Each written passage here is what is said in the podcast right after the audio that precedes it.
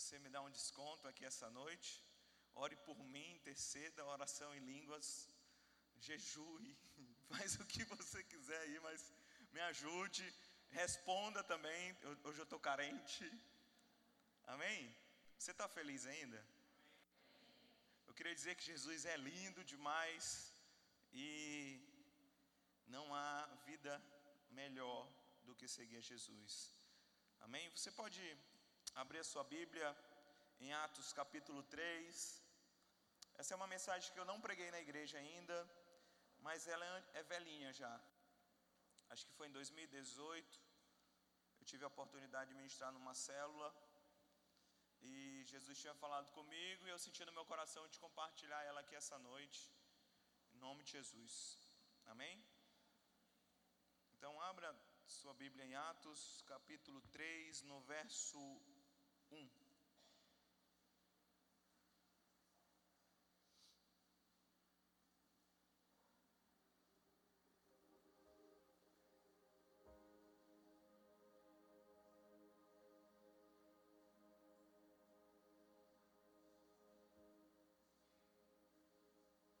Tem misericórdia de mim, Jesus, que eu não atrapalhe o que o Senhor quer fazer aqui essa noite. Atos capítulo 3, no verso 1. E a palavra do Senhor diz o seguinte: Certo dia, por certo dia, Pedro e João estavam subindo ao templo na hora da oração, às três horas da tarde. Estava sendo levado para a porta do templo chamado Formosa, um aleijado de nascença, que ali era colocado todos os dias para pedir esmolas ao que entravam no templo. Vendo Pedro e João iam entrar no pátio do templo, pediu-lhes esmola. Pedro e João olharam bem para ele e então Pedro disse: Olhe para nós.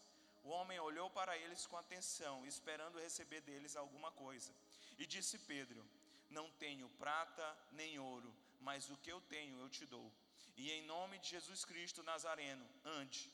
Segurando-lhe a mão pela mão direita, Segurando-lhe pela mão direita, ajudou a levantar-se, e imediatamente os pés e os tornozelos do homem ficaram firmes, e de um salto pôs-se de pé e começou a andar. Depois entrou com eles no pátio do templo, andando, saltando e louvando a Deus. E quando todo o povo viu, o viu andando e louvando a Deus, reconheceu que ele era o mesmo homem que costumava mendigar sentado à porta do templo chamado Formosa. E todos ficaram perplexos e muito admirados com, que ele, com, tinha, com o que tinha acontecido. Você pode dar um aleluia, glória a Deus. Irmão, o mesmo Deus de ontem é o mesmo Deus de hoje. Os mesmos milagres que aconteceram no passado são os mesmos milagres que acontecem hoje na nossa vida. E uma das coisas que eu tenho procurado entender é o que que Deus tem para mim, aquilo que eu posso buscar e sabe buscar aquilo que Deus tem para mim. Eu, eu, espero que você está aqui essa noite, não para me olhar pregar ou olhar o pastor Macílio, mas verdadeiramente você quer receber alguma coisa de Deus, ou você quer experimentar alguma coisa de Deus, ou você quer viver alguma coisa de Deus, ou você quer ter uma experiência diferente, ou você, sabe, você quer ver se ele existe mesmo, ou se você quer confirmar, ou você está aqui por agradecimento, ou você está aqui por fidelidade, mas alguma coisa você quer nessa noite, nesse final de tarde, nessa noite. Você concorda comigo? E o desejo do nosso coração, é engraçado que quando Jesus começa a falar sobre as bem-aventuranças, ele fala assim: é, Bem-aventurado aquele que tem fome, porque ele será saciado. Vamos lá, gente. Irmãos, bem-aventurado é feliz. Feliz a pessoa que tem fome. Irmão, eu sou gordinho. Não me queira ver com fome.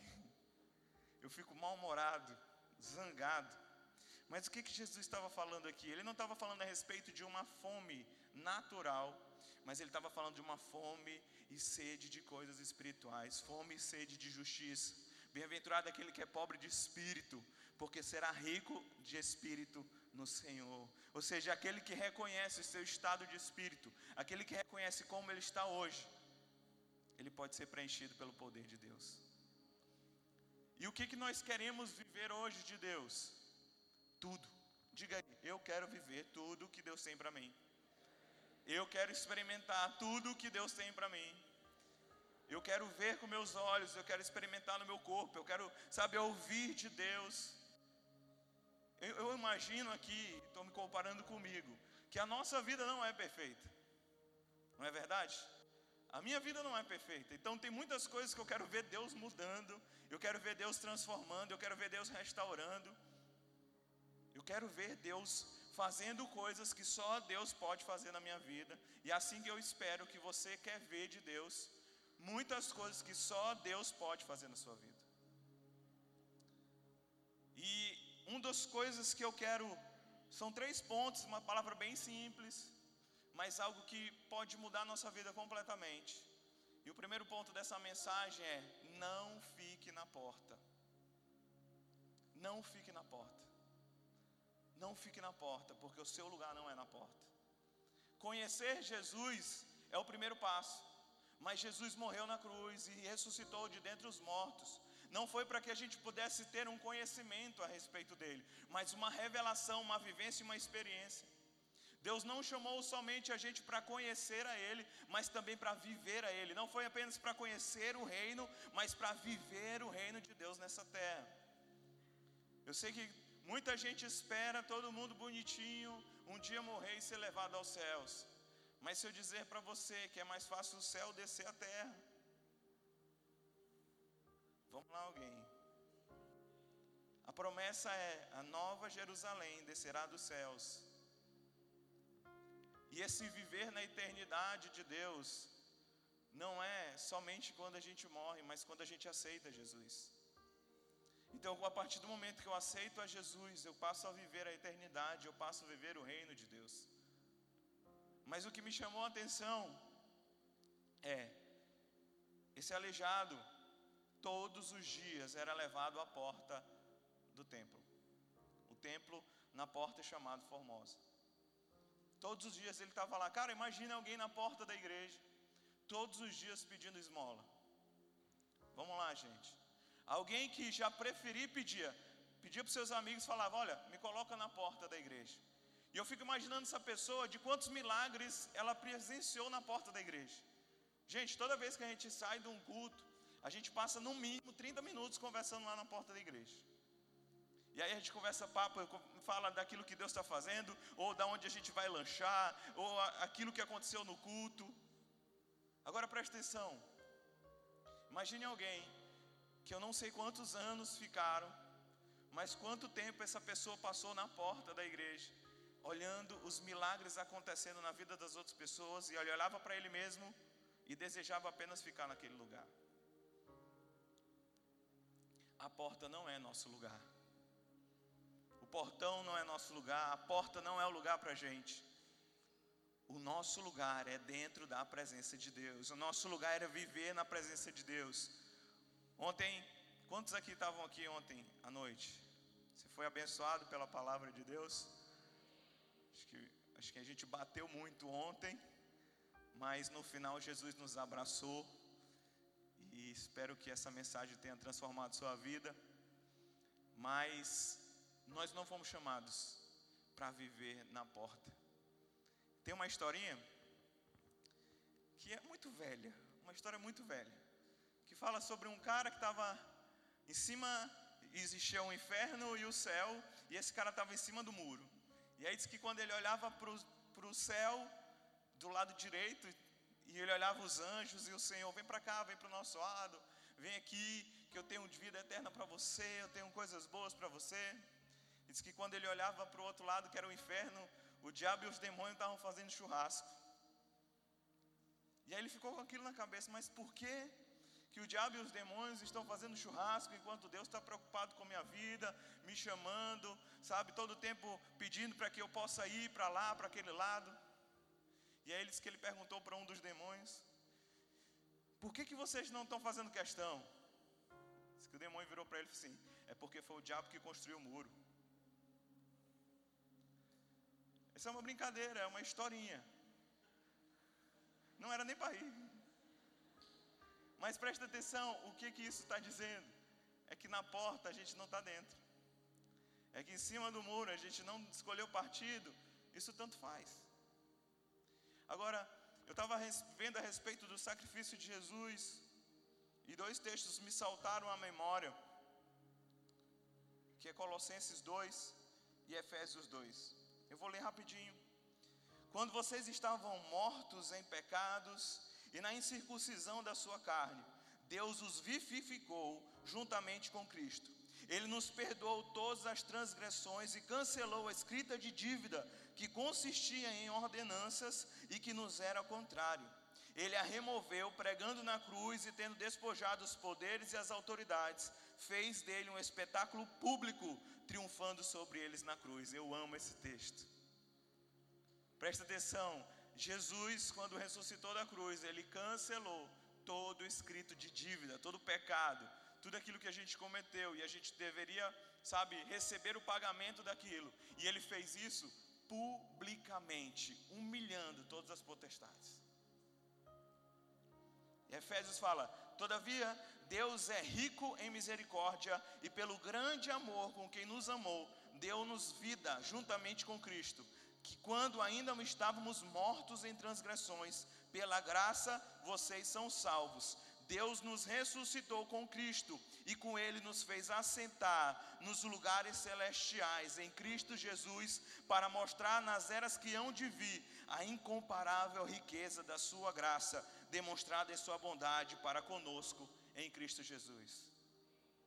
Ele não apenas se tornou a porta, mas também Ele abre a porta para que a gente possa entrar e nos assentar nas regiões celestiais com Ele.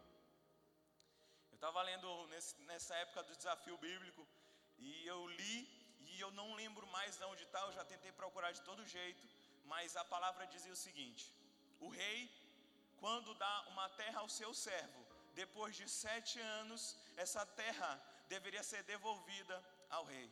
Mas quando o rei der uma terra aos seus filhos, essa terra será permanente. Presta atenção, tudo aquilo que Jesus conquistou na cruz, é direito nosso, é nossa herança. Tudo aquilo que Jesus conquistou na cruz é irrevogável sobre a sua vida, é permanente, é eterno. Vamos lá, gente, é eterno. Quando você faz algo errado, não é que Jesus tira isso, é você que se afasta dele. Há esperança, há esperança, há esperança. E por isso que eu estou te dizendo hoje: o nosso local não é a porta não é a porta. Nós devemos sim conhecer a porta, saber como a porta é linda, mas também nós devemos entrar pela porta e viver tudo o que Deus tem para nós. Se você me perguntar, Zé, o que Deus tem para mim, eu vou te dizer, te dizer, Ele tem um local nas regiões celestiais para você viver o melhor dessa terra. Você agarra aí essa profecia na sua vida. E aí ele não nos promete uma vida perfeita, mas ele nos promete uma companhia perfeita. Lutas e problemas todos nós vamos passar, irmãos. Você vai passar, eu vou passar, mas a companhia faz toda a diferença. Eu quero dizer uma coisa para você você não está sozinho. Jesus é a sua companhia.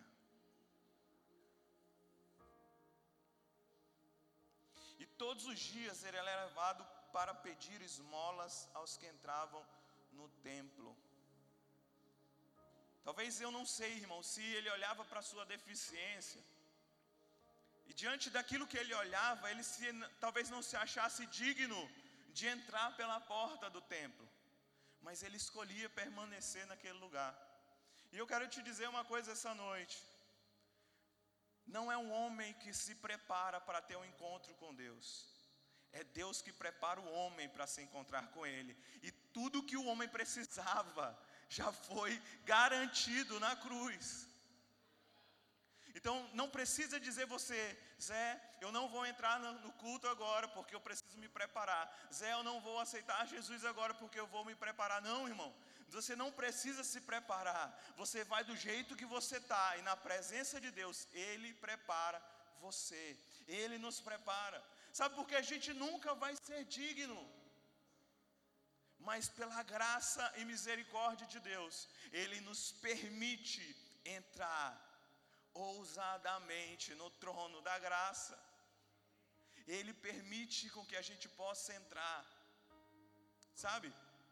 E ficar à porta não é somente você conhecer Jesus, mas viver Jesus. Nós fomos chamados para ser uma igreja que vive o noivo. Nós fomos chamados para ver uma igreja que vive, sabe? Que não é uma igreja morta, não é uma religião. Vamos seguir aqui regras, vamos ter uma moral excelente, não. Senão Jesus deixava uma regra moral para você, mas na realidade isso não é uma regra moral. Jesus deixou vida para nós. Jesus deixou uma vida melhor, deixou uma vida abundante. Essa é a vida. E talvez a gente olhe para nós mesmos toda vez que a gente vai se deparar com a perfeição de Jesus. Mas preste atenção, andar sobre as águas não quer dizer que você olha para você, mas você olha para Ele. Quando ele, Pedro é desafiado a andar sobre as águas, toda vez que ele olhava para ele, olhava para as circunstâncias, ele afundava. Mas enquanto ele permaneceu olhando para Jesus, ele andou sobre algo que homem nenhum conseguiu andar. Nós fomos chamados para andar sobre as águas, olhando para Jesus, em fé. Vamos lá, gente. O desafio de viver em fé é esse. A gente não sabe onde bota o pé, mas a gente sabe que Deus tem o melhor para a gente. Você está conseguindo entender? Então, se eu posso dizer uma palavra de Deus para você hoje, o tempo é hoje, não é amanhã, não é depois de amanhã, não é se você vai se preparar, não é aquilo que você vai deixar. O tempo é hoje. De quê? De viver de ter uma experiência com Deus. Eu vou, eu sei que os meninos daqui a pouco, depois do culto, vão estar lá no Pai Nosso, no Mercado Central. E talvez você ache que hoje não é um dia propício. Mas eu dizer uma coisa para vocês: o dia é hoje. O dia é hoje. O dia é hoje. O dia é hoje de viver o sobrenatural de Deus. O dia é hoje de ver o milagre acontecendo na vida da gente. O dia é hoje de ver o casamento restaurado. O dia é hoje de ver o pastor Marcelo ligando para a gente e falar assim: Olha, está tudo bem comigo. O dia é hoje. O dia é hoje, irmão, não é amanhã, não é depois de amanhã, não, é, não foi ontem, não vai acontecer, não. O dia é hoje. Aquilo que nós temos que fazer hoje é o dia da gente sair da porta. Hoje é o dia, se tem alguma área da minha vida que eu ainda não coloquei Jesus para dentro, alguma área da minha vida que eu estou me balançando em cima do muro, ou se existe alguma área na minha vida em que eu possa verdadeiramente me levantar e entrar para aquilo que Deus tem para mim, o dia é hoje. O dia é hoje não olhando para as limitações como aquela, aquele cara tinha, ou talvez você não tenha uma limitação física, mas um coração ferido, ou talvez uma falta de, de confiança, uma falta de entregar a sua vida para Jesus. O dia é hoje de deixar isso para fora e você entrar naquilo que Deus tem para você. O dia é hoje. O dia é hoje de viver o sobrenatural. E eu declaro que você vai viver o sobrenatural de Deus. Sabe, a gente não pode se conformar com a vida que a gente anda levando, uma vida que a gente nasce, cresce, reproduz e morre. Não, irmão, essa vida não é para gente. Essa vida é uma natural, é uma vida natural. Realmente isso vai acontecer com todos, mas para Deus, a gente vai nascer, a gente vai ser livrado de coisas, a gente vai viver o sobrenatural, a gente vai ver o milagre de Deus, a gente vai ver que o curso natural nos levava para um lado, mas do nada Jesus nos vira completamente, nos converte daquilo que nós estávamos indo pela soberana, sabe, milagre de Deus. Irmão, viver com Jesus é muito doido. Porque se eu fosse seguir aquilo que meu pai é, porque no mundo diz, filho de peixe, peixinho é. Eu não sei como é a sua família, mas eu passei por muitas dificuldades na minha. Então, se eu fosse reproduzir o que minha família viveu, ou que meu avô viveu, mas um dia que eu conheci Jesus, ele falou: Ei, talvez no mundo você experimentaria isso, mas a partir de hoje eu tenho outra vida para você. Por isso que Deus, Deus não é uma. Deus, meu Deus, eu estou muito feliz. Por isso que Deus não é um Deus de reforma, é um Deus que derruba e faz de novo. Ele não está interessado em reformar a sua vida, Ele está interessado em te dar uma vida nova. Isso é lindo demais, cara. Sabe por quê? Porque eu tenho certeza que nenhuma pedra na minha vida deveria ficar naquele lugar. Mas um dia que eu decidi abrir meu coração para Jesus, Ele teve que quebrar as minhas limitações. Olha, eu já quero descer, mas eu não vou descer, vou me controlar, porque eu sou comportado. Mas deixa eu dizer uma coisa. Para estar tá falando aqui para vocês, é milagre de Deus. Eu não gostava nem de orar em voz alta. Quanto mais falar, não sei quantas pessoas, tem 400 pessoas aqui hoje, 400 e pouca. Todo mundo me olhando. Eu não estou nem aí para vocês. Eu já estou de boa. É lógico que bate o nervoso. É lógico que eu fico com dor de barriga. É lógico que eu estava me tremendo todo antes de subir. Mas isso é porque eu confio em Deus, não em mim. Mas deixa eu, dizer uma coisa para vocês. Sabe como é que eu perdi isso? Porque um dia eu decidi sair da porta. Um dia, assim quando eu entrei na igreja, a gente começava a vender água na igreja. Já contei isso muitas vezes. E aí a gente estava comprando esse terreno que a igreja foi construída. E eram parcelas de 16.666 e 65 centavos, era alguma coisa assim. E aí toda a igreja estava vendendo água durante todo domingo. Então a gente vinha para o Tadel, escola Nova Criatura. Nova Criatura não tinha na época, mas era a escola de líderes, ou Tadel. E depois terminava, era 8 às 10, 10 horas da manhã, todo mundo ia para os sinais vender água. Eita glória, graças a Deus não tem mais. Mas a gente ficava de 10 horas até uma hora da tarde vendendo água, sendo que tinha culto depois, né? O culto era 6, né? Era 6 e meia, alguma coisa assim. E eu lembro que uma desses, desafios do pastor, eu fui com um pastor para algum lugar, eu, meu pastor, minha mãe, pastora, ah, foi lá no Turu. E, e eu tinha uma vergonha doida de vender água. Primeiro que eu, eu tinha uma vergonha de falar com os outros, imagine de vender água, né? Então eu vim aqui, pegava água, todo tímido, oferecia água assim, ó. Irmão, acho que nessas três horas vendendo água, eu vendi três águas, foram muitas. E olha que eu comprei um monte, né, para dizer que eu vendi muitas. Que era uma sede doida no sol quente. Mas enquanto eu vendia três, eu olhei para o pastor Marcílio, ele vendia umas 80 águas. E aí eu fui para casa e falei, mãe, isso não dá para mim não. Eu vou me embora. Coisa chata vender água no sol quente. E minha mãe falou, vamos meu filho, vamos, próximo domingo você vai vender melhor. E para pular a história, o que, que aconteceu? eu perdi a vergonha completamente de falar, vendendo água. Eu não sei como, mas é um milagre de Deus. Então acontece algumas coisas na nossa vida, olha, tem medos que a gente perde e nem lembra que perdeu. Já viu isso? É, minha mãe, ela tinha muito medo de voar de avião só. Voar de avião. É. Ela tinha muito medo de andar só. E das últimas vezes, ela já tinha sido liberta, ela não sentia mais medo. E ela falou que nem percebeu que foi liberta. Então tem muita coisa na nossa vida que nós somos libertos pelo poder sobrenatural de Deus, sem nem perceber. Talvez você hoje está com uma grande coisa na sua vida, um grande gigante precisa ser vencido. E se eu te dizer uma coisa para você, se você sair da porta e entrar para a presença de Deus, talvez esse gigante, algum, de alguns dias, você vai nem lembrar que ele existia na sua vida. Porque esse é o poder sobrenatural de Deus. Esse é o poder sobrenatural. Então não espere estar preparado para entrar. O homem não se prepara, Deus é quem prepara o homem. Nós nos consertamos, nós não nos consertamos para entrar.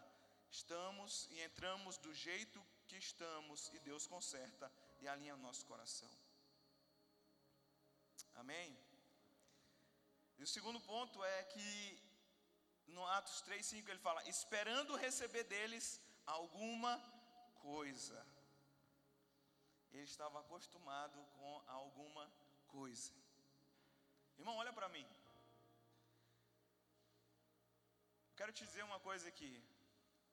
Você não é uma pessoa para qualquer coisa. Deus não tem qualquer coisa para você. Deus não tem esmolas para você. Deus tem fartura, bênção. Deus tem o melhor. Tem, tem, quando Jesus fala a respeito de comparar o filho com o pai, ele fala sobre o filho pedir para o pai, ele fala: pode pai, pode o filho lhe pedir pão, e o pai lhe dá uma pedra? Se pais terrenos sabem dar coisas boas a seus filhos, imagine o Pai Celestial. Irmão, pelo amor de Deus, vamos lá, gente. Você não é alguém que ora para qualquer coisa. Você saiu da porta e você não quer qualquer coisa. Se você quiser é, deixar alguém assim com uma situação mais ou menos, pergunta para a pessoa do seu lado e fala assim: o que você quer?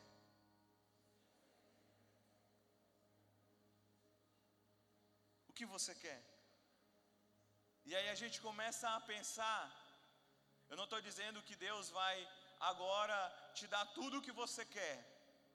Não, a palavra diz: entrega os seus caminhos ao Senhor, confia nele e ele satisfará os desejos do seu coração.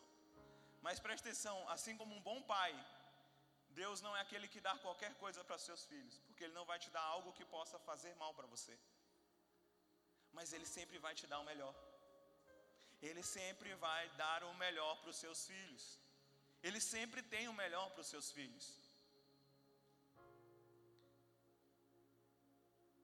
Você acredita nisso? Você acredita que Deus tem o melhor para você? A gente lê o texto no começo e fala: à medida que nós confiamos, nós experimentamos o amor dele. Confie, confie em duas coisas que eu vou te dizer isso hoje. Primeira coisa, você não é alguém que recebe qualquer coisa. Você é especial demais para Deus te dar qualquer coisa. E a segunda coisa é: peça coisas boas a seu Pai. Não fique com receio. Quando Jesus tem um encontro com Bartimeu, lá em Marcos, no capítulo 10, no verso 46, eu vou ler rapidinho. Fala assim: Então chegaram a Jericó. Quando Jesus e seus discípulos, juntamente com uma grande multidão, estavam saindo da cidade, o filho de Timeu, Bartimeu, que era cego, estava sentado à beira do caminho pedindo esmolas. E quando ouviu que era Jesus de Nazaré, Nazaré, começou a gritar: Jesus, filho de Davi, tem misericórdia de mim. Muitos os, o repreendia para que ficasse quieto, mas ele gritava ainda mais: Filho de Davi, tem misericórdia de mim. Jesus parou e disse: Chame-o. E chamaram o cego: Ânimo, levanta-te, ele o está chamando. E lançando sua capa para o lado, de um salto, pôs-se de pé e dirigiu-se a Jesus. O que você quer que eu lhe faça? Perguntou Jesus. E o cego respondeu: Mestre, eu quero ver. Vá, disse Jesus, a sua fé o curou. Imediatamente ele recuperou a visão e seguia Jesus pelo caminho. Você pode aplaudir o Senhor.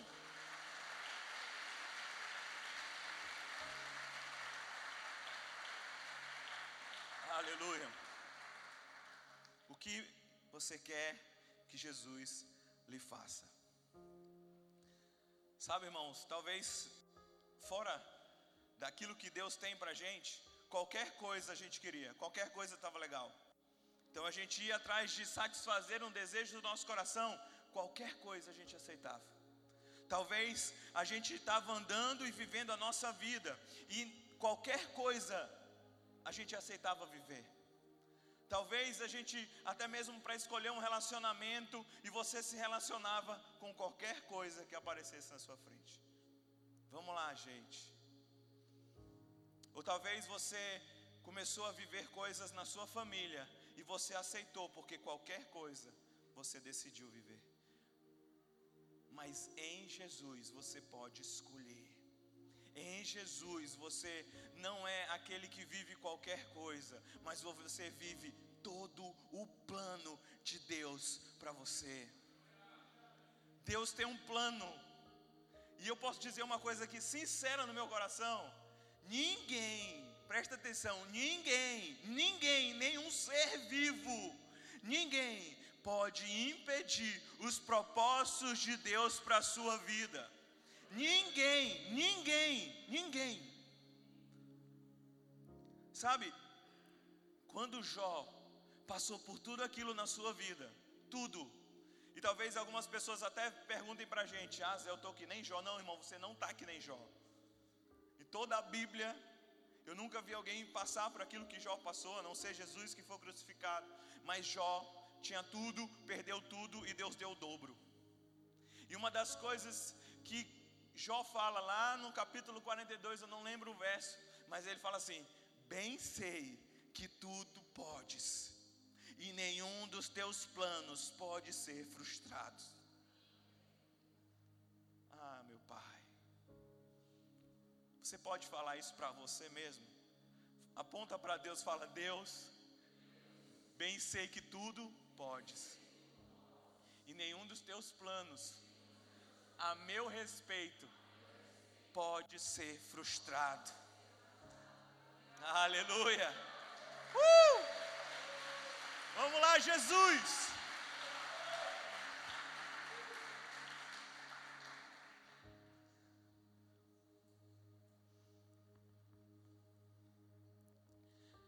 E eu vejo Bartimeu pedindo para Jesus algo que ele não pediria para qualquer pessoa. Presta atenção, se ele me chamasse, mas é, o que que tu quer, Bartimeu? Quero voltar a enxergar. Meu irmão, com muita fé eu ia orar por ele. Mas eu não poderia dar mais que isso. Talvez ele podia chegar para Jesus e falar assim: Jesus, é o seguinte, eu não consigo enxergar, mas eu estou é com fome. E Jesus está aqui comida. Mas ele tinha fé. Ele conhecia Jesus, ele conhecia aquilo que Jesus estava fazendo naquele lugar. Ele sabia que Jesus poderia curá-lo. E aquilo que Bartimeu pede para Jesus era realmente uma necessidade que era impossível o homem fazer. Preste atenção, você tem algo impossível na sua vida hoje? Ore para Jesus. Porque aquilo que o homem não é capaz de fazer com as suas próprias mãos, Jesus é capaz de fazer. Jesus é capaz de fazer. Vamos lá, gente. O mesmo Deus do ontem é o mesmo Deus de hoje e vai ser o Deus eternamente. Deus é grande, então peça coisas grandes. Deus é o Deus do sobrenatural, então peça coisas sobrenaturais. Se você deseja viver sim coisas sobrenaturais, peça para Ele. Peça, peça, peça trabalhava na, na, no hospital, no Carlos Maceira, na parte de ambulância. E aí eu tive uma chefa que ela tinha acabado de se converter. E uma das, ah, uma das coisas que a gente conversou quando ela tinha acabado de se converter, é, ela falou, Zé, a minha pastora é um pouco doidinha. Eu falei, mas por que, que a sua pastora é um pouco doidinha? Ela, porque ela pede sapatos para Jesus. Ela quer um sapato novo, ela pede sapatos para Jesus. Eu falei, ô oh, coitado, eu peço chinelo, eu peço vaga de estacionamento, eu peço tudo, irmão. Mas deixa eu te dizer uma coisa.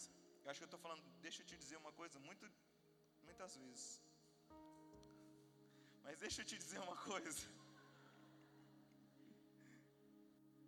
O pedido, e não importa o que você vai pedir, mas o pedido sempre vai ser com aquelas pessoas que você tem intimidade.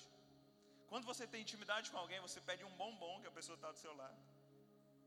Peça um bombom para a pessoa do seu lado. Você tem intimidade com a pessoa, você pede um bombom. Sabe o irmão que está comendo o lanche, você pede uma mordida do lanche dele? Isso é sinal de quê, irmão? Intimidade. Sabe para o seu pai ou para a sua mãe? Eu, eu sou capaz de pedir qualquer coisa. Ô mãe, compra uma cueca para mim. Ô mãe, uma meia. Ô mãe, me dá um carro. A intimidade é a mesma. Agora, se você sabe que Deus é capaz de te dar tudo aquilo que você pode pedir, você tem intimidade suficiente para pedir aquilo que você quer. Então o problema não é a sandália, não, o problema não é as coisas pequenas ou as coisas grandes. Se eu, Deus, se eu sei que Deus é dono do ouro e da prata, eu sou capaz de pedir tudo, porque Ele é um Deus de tudo. Você está comigo? Então não tem orações pequenas, orações grandes, não interessa. Se você tem intimidade com Deus, você vai fazer a oração certa. Rimou.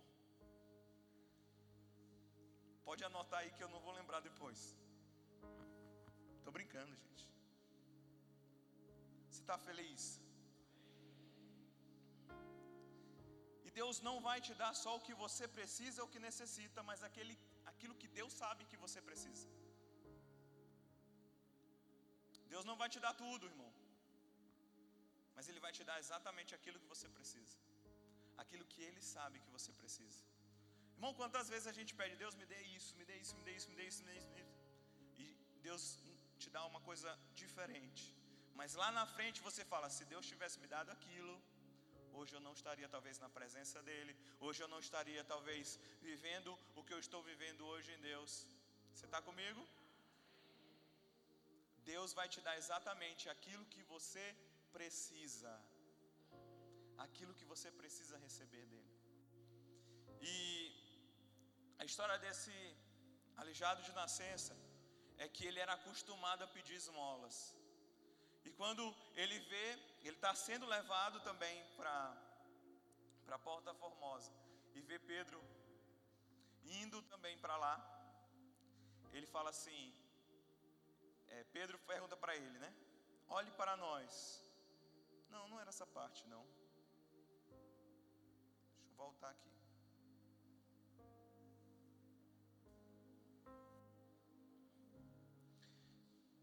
Quando ele viu que Pedro e João iam entrar, pediu-lhes dinheiro. Pedro e João se voltaram para ele. Olhe para nós, disse Pedro. O homem fixou o olhar neles, esperando receber alguma esmola. O que, que esse cara queria? esmola, dinheiro. Mas o que que Pedro deu? Pedro, Pedro no enquanto, por enquanto disse: Não tenho prata nem ouro, mas o que eu o que eu tenho eu lhe dou.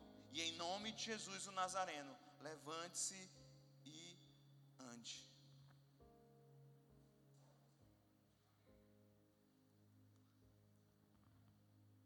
Você está feliz ainda?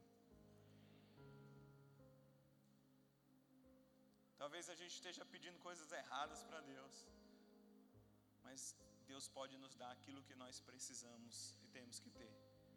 Mas sabe aquilo que nós mais precisamos em Deus? É a Sua companhia. O que Deus deu para ele, porque esse cara, ele olhou para Pedro e João e ele esperava coisas que homens pudessem dar para eles mas Deus deu algo sobrenatural para ele. Algo que poderia ajeitar as suas pernas e colocar ele de, de novo ou dentro da presença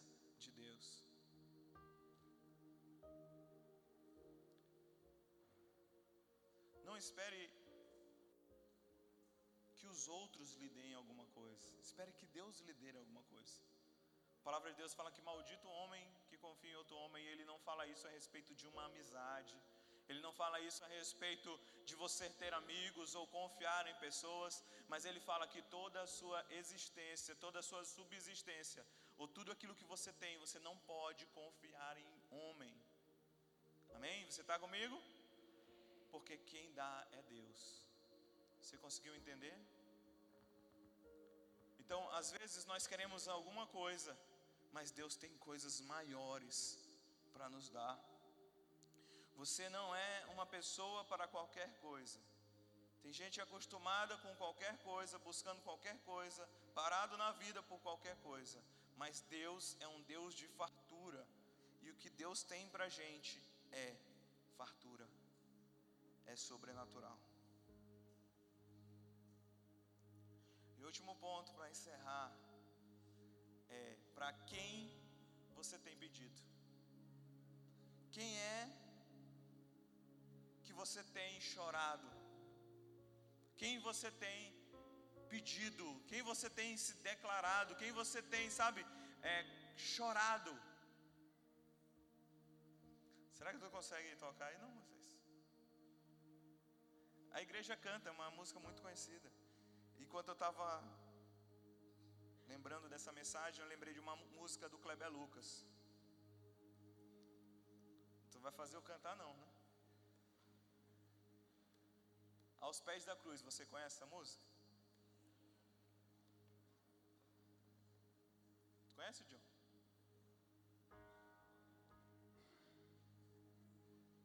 Edion, vem aqui em cima, rapidão.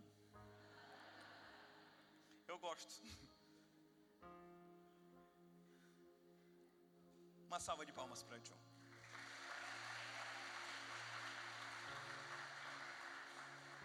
Momento espiritual, agora você vai ser tocado pelo Espírito Santo de Deus. Vai ficar emocionado, chorar. Você está vendo aí? A... Quer que eu cante a música? Ah, tudo conhece não? Amém. Olha como o João é bonito, ele é casado, tá? Pode voltar então. Amém.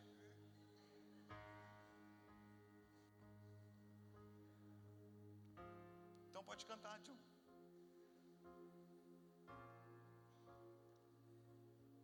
A igreja conhece, começa que ela vai cantar. Vocês não vão cantar?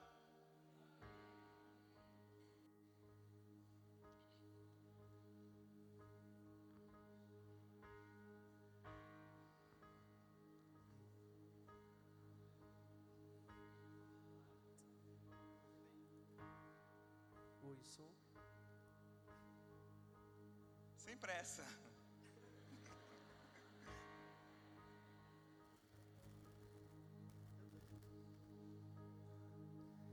Meu Jesus maravilhoso és, minha inspiração.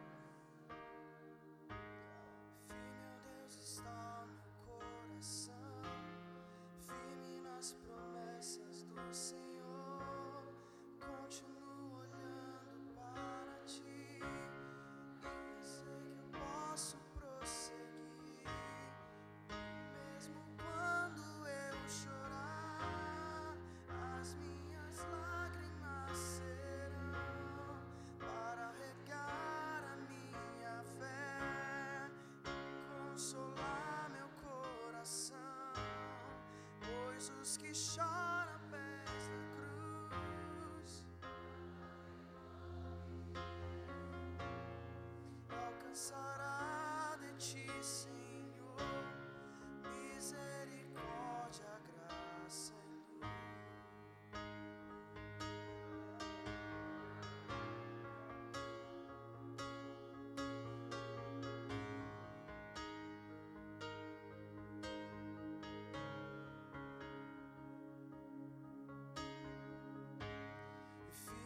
está o meu coração, firme nas promessas do Senhor.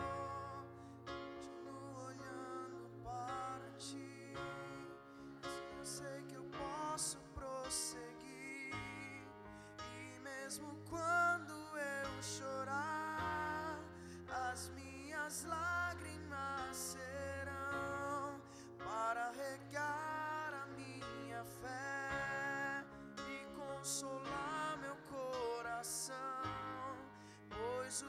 chora aos pés da cruz, clamando em nome de Jesus, alcançará de ti, Senhor, misericórdia, graça.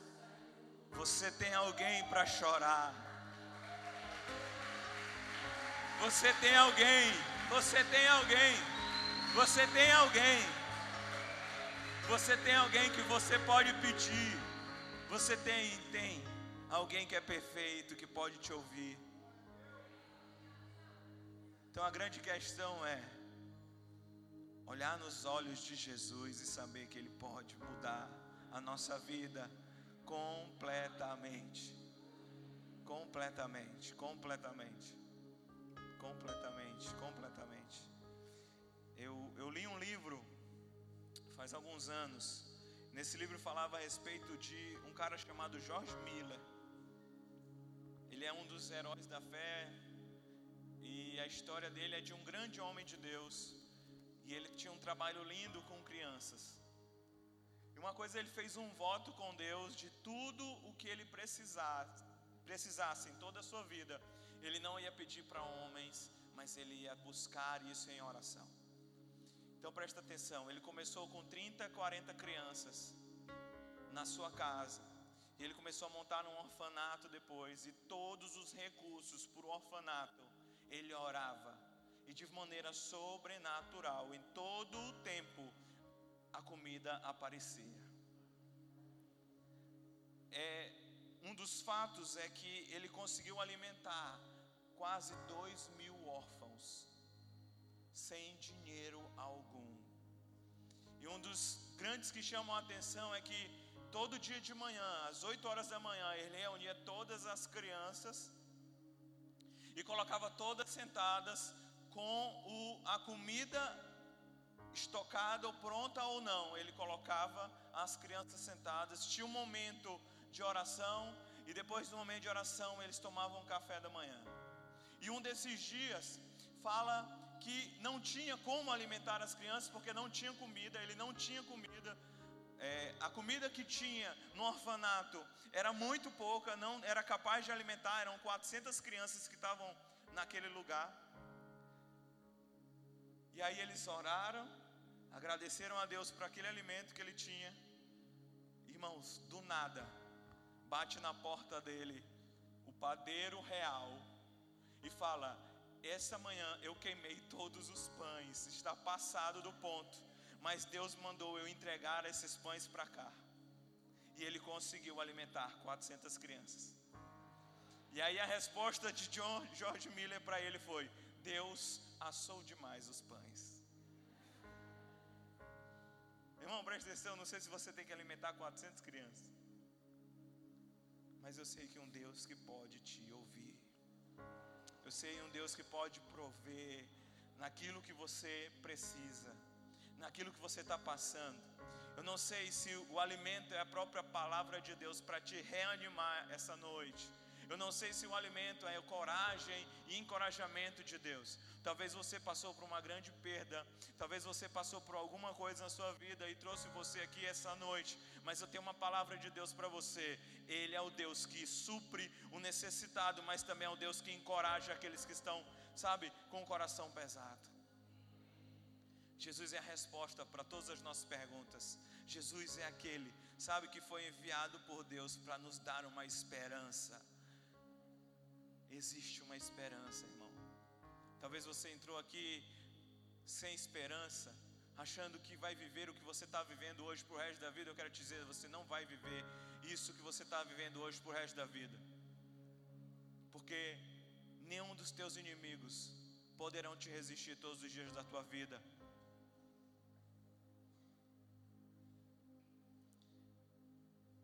Estou te dizendo é que essa noite é que existe alguém que pode recolher as tuas lágrimas. Existe alguém que pode ouvir o teu choro. Existe alguém que pode mudar completamente sua vida. Existe alguém, o nome dele é Jesus Cristo de Nazaré. Ele é a nossa esperança. Quando Jesus tem um encontro com a mulher samaritana, o que me chama muita atenção é que Jesus pede água para ela. E ela começa a falar: Ei, mas você é judeu, eu sou de Samaria. Como é isso? Você não poderia estar falando comigo?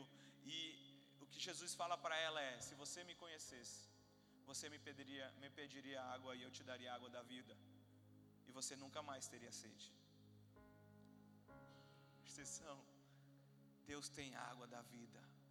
e a gente não vai mais sentir sede da água do mundo.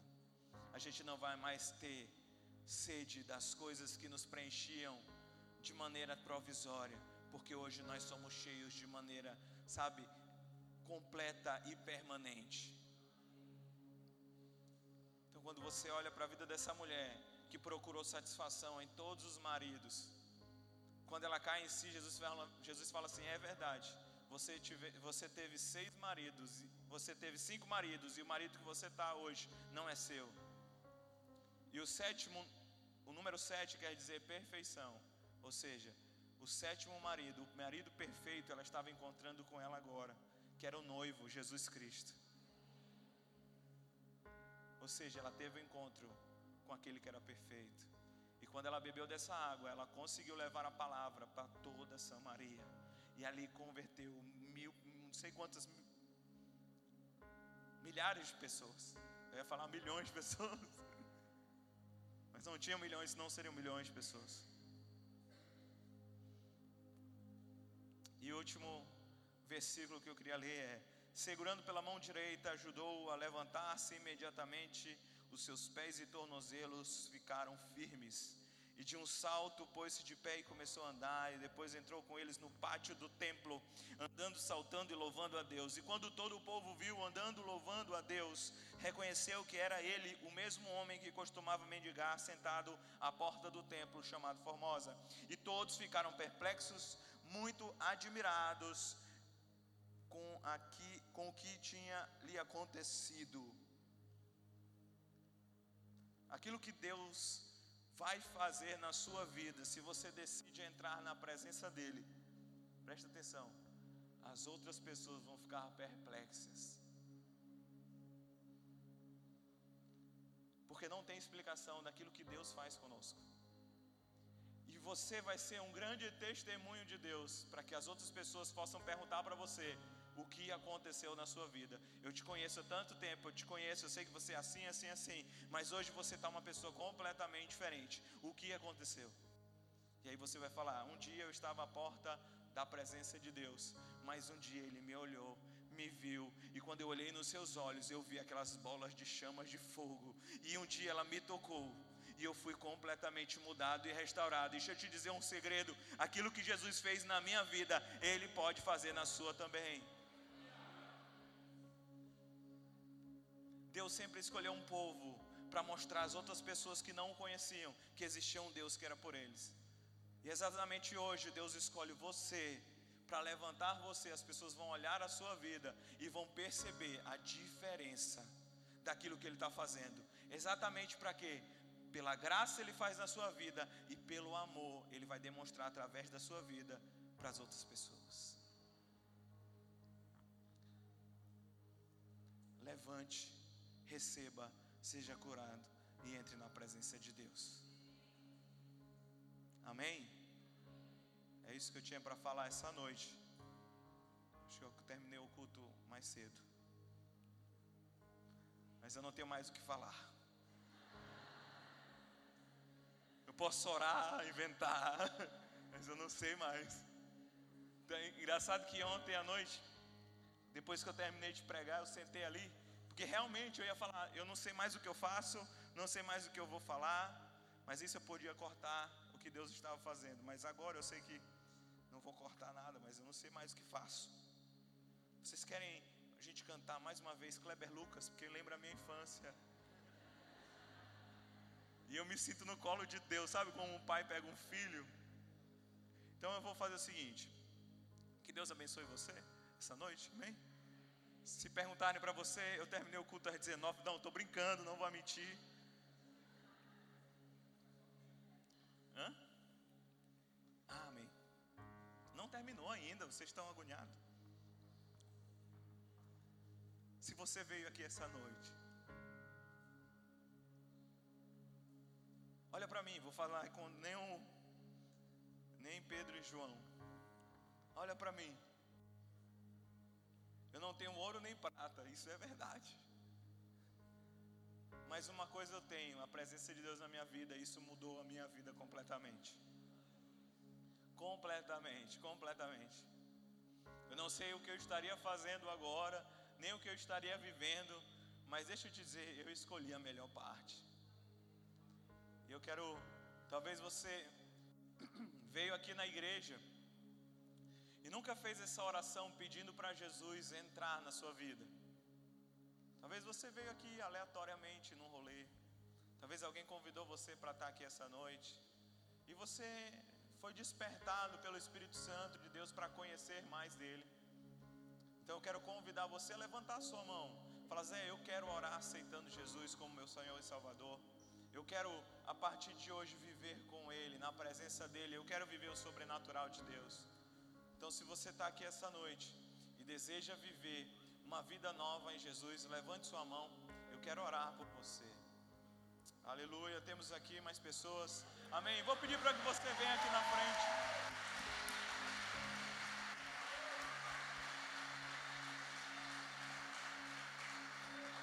Amém. Amém. Vou pedir para que você venha aqui na frente. Peça para a pessoa que está do seu lado te acompanhar. Vou pedir para o pessoal abraçar eles aqui, para eles não estarem só. Amém. Amém. Aleluias, aleluias, aleluias.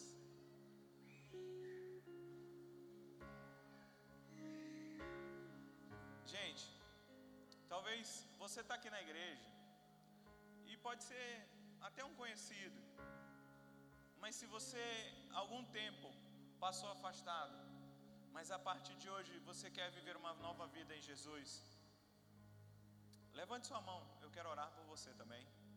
Amém. Amém. Amém. Aleluia.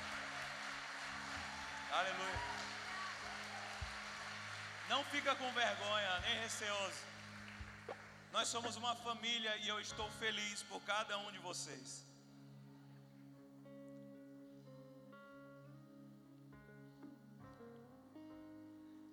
Eu estou feliz verdadeiramente essa noite. E eu continuo a fazer esse pedido. Eu não quero que você saia daqui e talvez você esqueça aquilo que foi ministrado, mas eu quero selar um compromisso com você.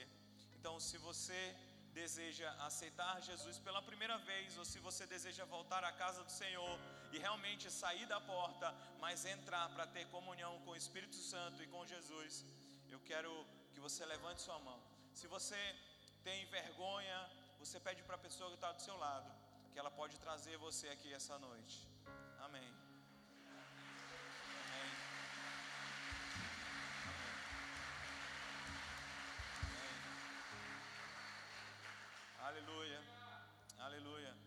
Peça para a pessoa do seu lado.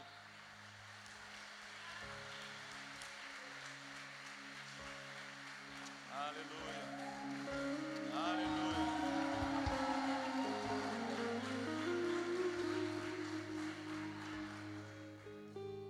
Aleluia. Tem mais alguém aqui essa noite? Vamos fazer o seguinte, vamos cantar mais uma vez